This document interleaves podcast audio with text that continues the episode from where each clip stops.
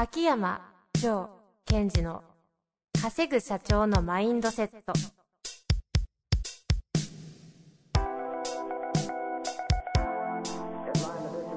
なぜ一流の経営者たちはぶつかる壁を次々と越えられるのか。そこに隠されたマインドの正体。ポッドキャスト「稼ぐ社長のマインドセット」は上場企業から中小企業まで。エグゼクティブコーチングトレーナーとして人材開発を行ってきた秋山城賢治が経営や人生で役立つマインドの本質について分かりやすく解説しますこんにちは、遠藤和樹です。秋山城賢治の稼ぐ社長のマインドセット。秋山先生、本日もよろしくお願いいたします。はい。よろしくお願いします。さあ、今日は早速質問に行きたいとはい。いっちゃってください。言っちゃいます。はい。ここでね、青木先生はすぐ差し込んでくる。わかる人にはわかると。はいいうことでいきたいと思います。えー今回ですね、修行の方から、えーご質問来ております。ちょっと何の修行かがわかりません。えーっとですね、修行で経営者の立場にいらっしゃる方ですね。うん、うん。えー自分の成果、顧客からの評判、えー顧客との良い関係をアピールして、給与や賞与などについて条件交渉する、えー社員がいます。給与や賞与は業界基準的にも社内的にも平均的なものであり、このような交渉をしてくる時点で視座が低すぎ、昇給などの対応ができるわけないのですが、それを伝えると周囲に不満をまき散らします。うん、うん。一体どのようにアプローチしていけば良いと思われますか？ということですね。はい。これはもう、あるあるのあるあるじゃないですか。まあ、要するに、その、スタッフの方、まあ、事業でもお勤めでも同じですけども、そのスタッフの方が、こう、自分の業績とか、いそれとか、顧客の信頼度を得てるので、えー、まあ、経営者に対して、まあ、不満みたいなことをわーって言ってくる感じですよね。うん、うん。うんうん。で、こういう方っていらっしゃるんですけども、そういう方がいた場合ですよ。経営者の方は、そういう彼らのその行動をどういうふうに自分の中で認識してるかっていうところから整理していってほしいんですよ。えっと、経営者から見て、うん。経営者のあなたあなが、たが、彼らにそういうことをされたと。わーっと。何なんですか社長みたいな。おかしいっすよ。この会社は、俺こんだけやってんのに、とか。この傾向の方結構経営者つついてきますからね。そうですね。で、その、それをされたときに、まず経営者の方がそれをどう訳しちゃってるかっていうことです。おうほうほうほう。まずそこからいきってことですね。そこがすごい重要で、これは多くの方は、はい。こいつはできもしないのに不満を言ってるっていうふうに訳する場合が多いんですね。不満を言ってるということはどういうことかっていうと、僕を攻撃してるってことですよね。うんうん。で、えー経営者の方は経営者なりに、えー職場環境を考えたり、その人のことを考えてやってるはずなのに、うんうん。不満たらたらと。うんうん。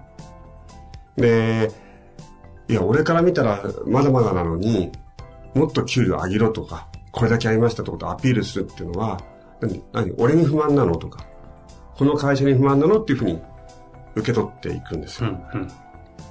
このなんか視座が低すぎて、うんそんな対応できるわけないみたいなところも、ちょっとなんかそのあたりの、うん秋山先生がおっしゃったあたりはちょっとトーンとして感じますよね。はい。で、この時に、えっ、と、その、彼らの中で何が起こってるかっていうのを知っといてほしいんですよ。その社員の方、うん、うん。スタッフの方、はい。何が起きてるか、うん。何が起きてるか、さあみんなで考えようってやつですね。そうです。それは不満ですよね。はい。で、何が不満かですよ。お給料が。表面的にはそうですね。給与や賞与が低いとか、うん。なんか、ちゃんと評価されてないんじゃないかとか、そこそこそこ。ちゃんと評価されてないということは何が欲しいんですか？評価、評価。褒められたい。そうです。簡単に言うと、社長からの愛。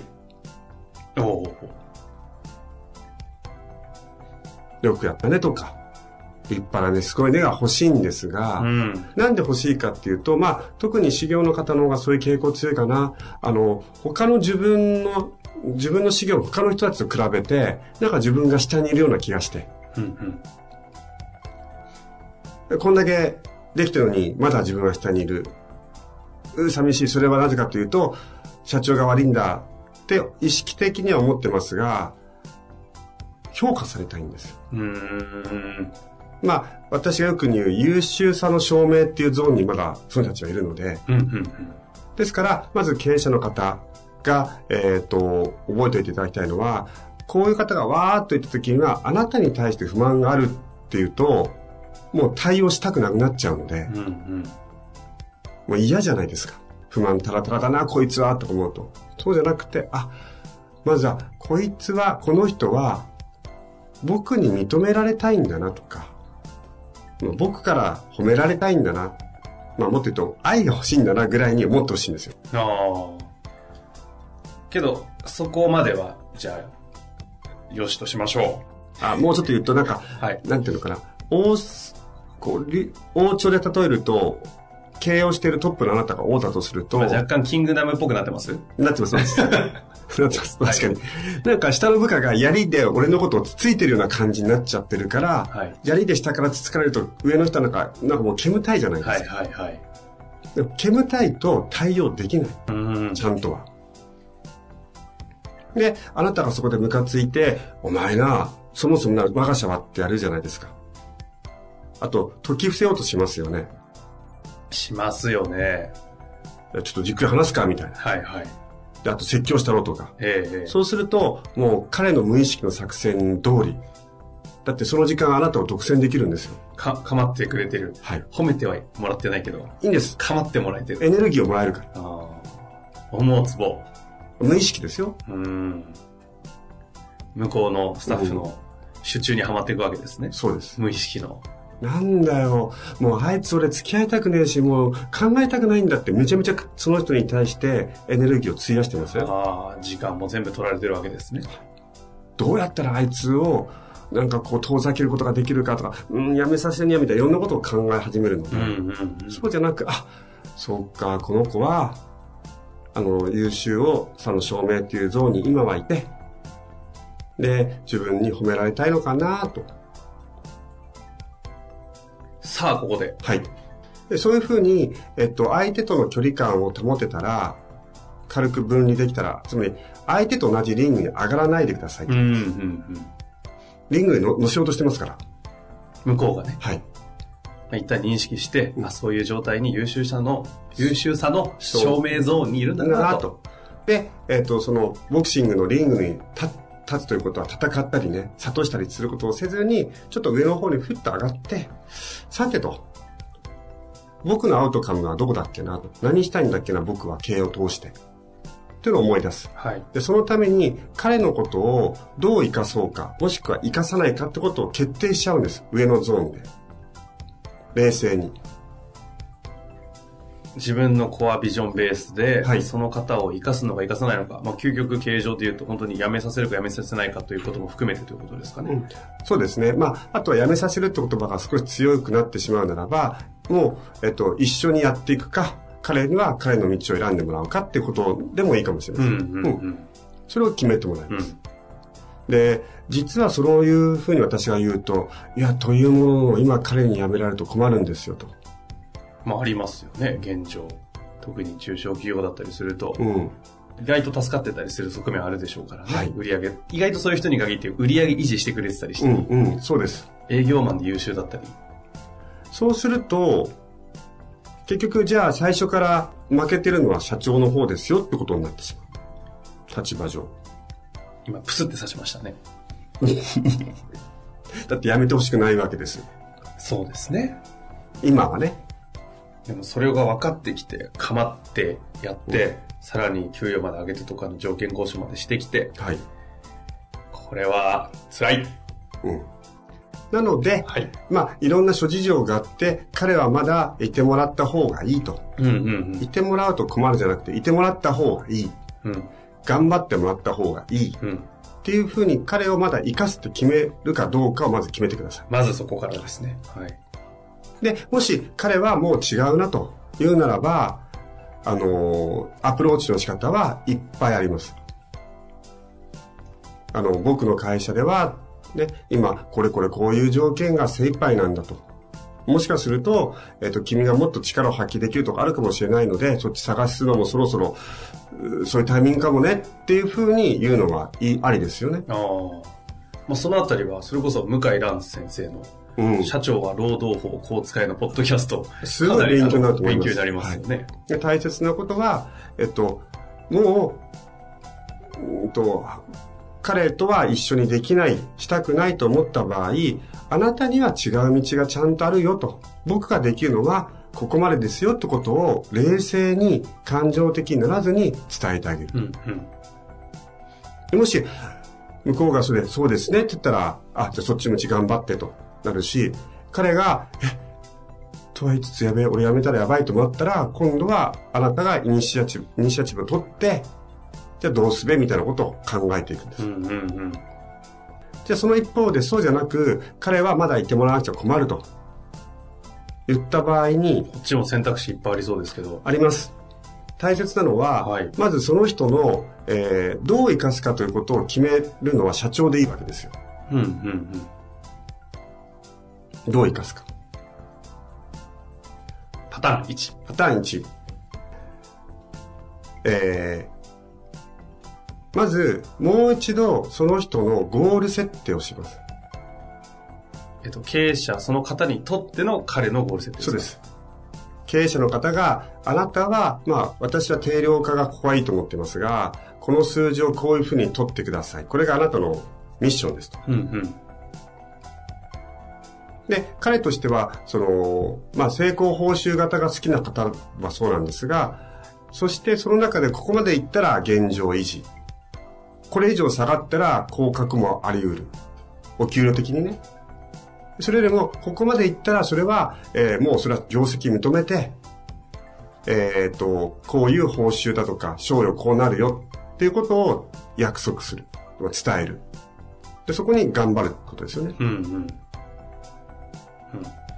で一つはそういうふうに、えっと、きちんと相手を、うんと、ゴール設定してあげて、そのゴールに対する結果っていうことの影響っていうのをちゃんと決めていく。うん、うん。意外にこれをやってない方多いと思うんですよね。うんうんああとなかなか定量化しにくいとかいうのもありそうですよね。あー営業系だといいんですけけど、修行の方って大抵経営者の方が仕事取ってきて、彼らはこう、じ実務の方を回したりすると、その、案件取ってきたっていうよりも数をちゃんと回してるっていうことなので、なんかこう定量化って言っても案件いくつ持ってるかってだけになって、ここなんともこう言えないいや、とかね。あの、定量、そうです。で、あどっかでやりますか定量化を。はい。定量化しづらいものを定量化するあ方法。あそれやりたいですね。評価制度にもつながっていきますし、うんうんこれあるんですよ。じゃあ、次回と次回やりましょう。メモっときますね。はい。で、まあ一つはその定量化して、えそして、えー私の中では、えーレベル、アンダー、チャレンジみたいに3段階に分けちゃって。で、ここまでいったらこうだよと。ただし、会社全体の業績も多少影響しちゃうからねってことは足した方がいいです。うんうん。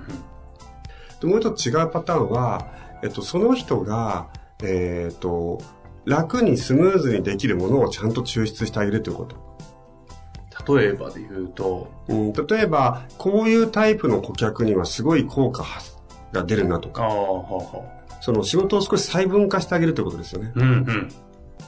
だきっとそういう方は、えっと、自分が辛くて頑張って結果を出してるところもあるはずで、でもスムーズにスッと結果が出してるところもあるはずで、その総合的に見るんではなくて、えーその人が楽々と、たやすくっていうのはあれですよ。簡単にというか、スムーズに結果を出してるところっていうのを見抜いて、うん。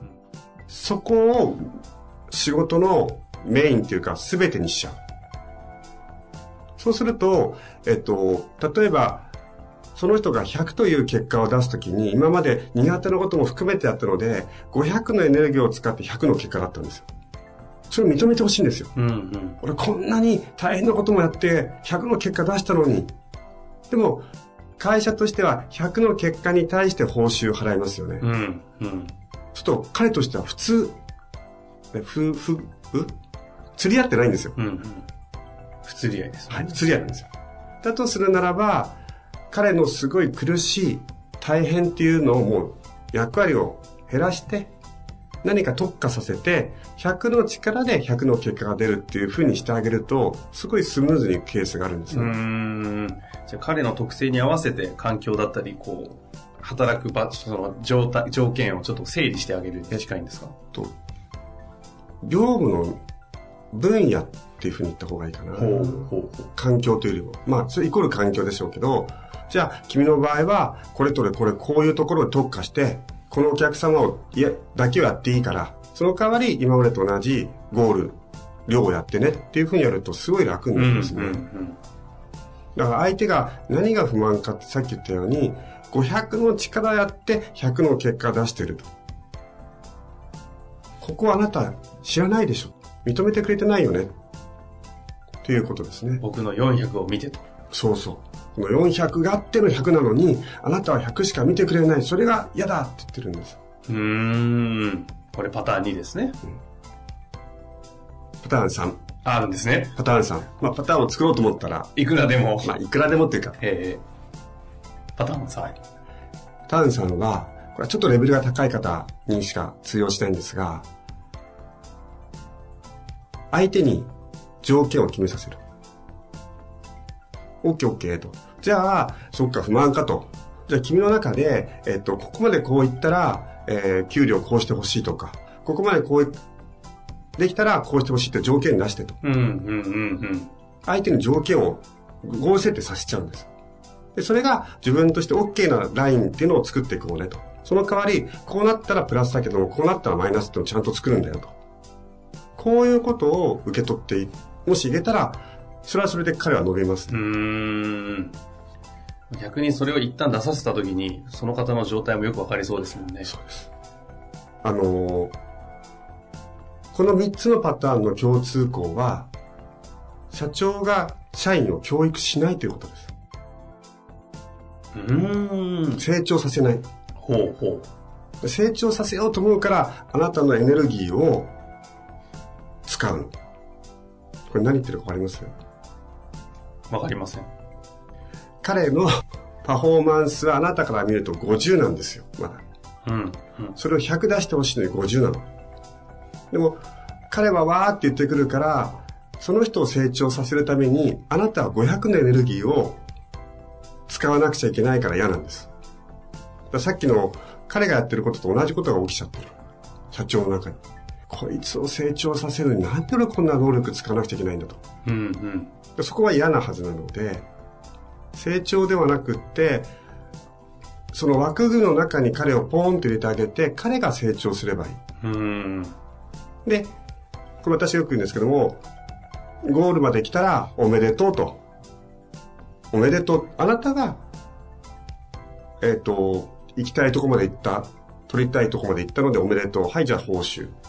よかよかったねってことですね。そう。で、下回ったら、あ、残念だったねと。ですから、その自分の能力、能力の証明に入ってしまう方っていうのは、能力を証明したい、もっと上に行きたいという向上心はとてもあるので、うん、うん。そこに対して評価という形で付き合うのではなくて、枠組みを、与えること与えることでで、その中で、その人が自分の人生として頑張ってもらうあ感じ。のその時に一つが目標みたいなものを与えることで自分でそこに行ってもらう。うんもう一つがその適性というか、削っていってあげる。その方に合う、うん。こう50の力で100出せるようなものをこう整理していってあげる。はい。で、最後が自分でそのオーダーとか条件を決めさせる。やってることは一緒だと。はい。そして共通としては、その教育をしないということだし、あなたがエネルギーを使って成長させようとしないと枠組みの中に入れてあげて、彼が成長していく。その力はあるはずですよ。そういう子たちは。うん、うん、うん。でも面白いのは、その優秀さの証明ゾーン、愛の欲しい方々ゾーンに愛をあげず愛を上げずにというところはもう大きなポイントですよねあ。の、これ実はどっかで情報録でやろうと思ったんですが、そういう方は、愛をあげずにゴールを上げる。あら、上語録出ちゃいましたね。愛を上げずにゴールを上げる。あ、これ使い勝手いいじゃないですか。うん今度からこうしますか収録終わった最後に、秋山先生が無理くり上語録に変える。いいですね。愛を与えずにゴールを上げる。はい。これは、し特に事業系のね、経営者の方々とか、そうですね。あと営業とかそういうこうね、抱えてる経営者の方とかね。そして、それが達成したら必ず、ありがとうは絶対言わないこと。うーん。使うのは、おめでとうか、残念だったね。うんどっちかです。それは、つまり、えっ、と、な何をしたということだからってことですか？あなたがこのえ枠組みで結果を取る主人公だったので、それが達成したので、あ、おめでとうって。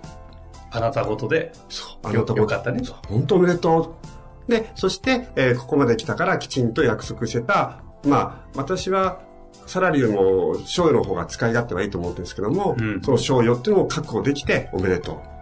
じゃあ次のゴール設定どうすんの？っていうふうにしていくと、そういう優秀者の証明っていう方の向上心とか反骨精神っていうのをうまくあなたの会社のリソースにすることができます。ああ。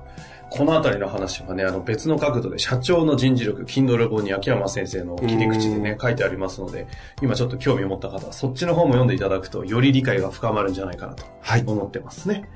99%の社長が知らないマネジメントの秘訣ですよね。はい。ぜひね、ちょっと併用してそうですね。今日のこの話とその本をこう読んでもらうとより深まると思います。いやー、すっきりしたんじゃないですかね、この方。はいぜひね、挑戦していただきたいですね。というわけで、本日もありがとうございました。はい。ありがとうございました。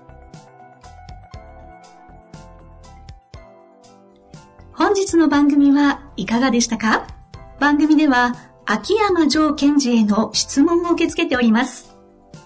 ウェブ検索で秋山城と入力し、検索結果に出てくるオフィシャルウェブサイトにアクセス。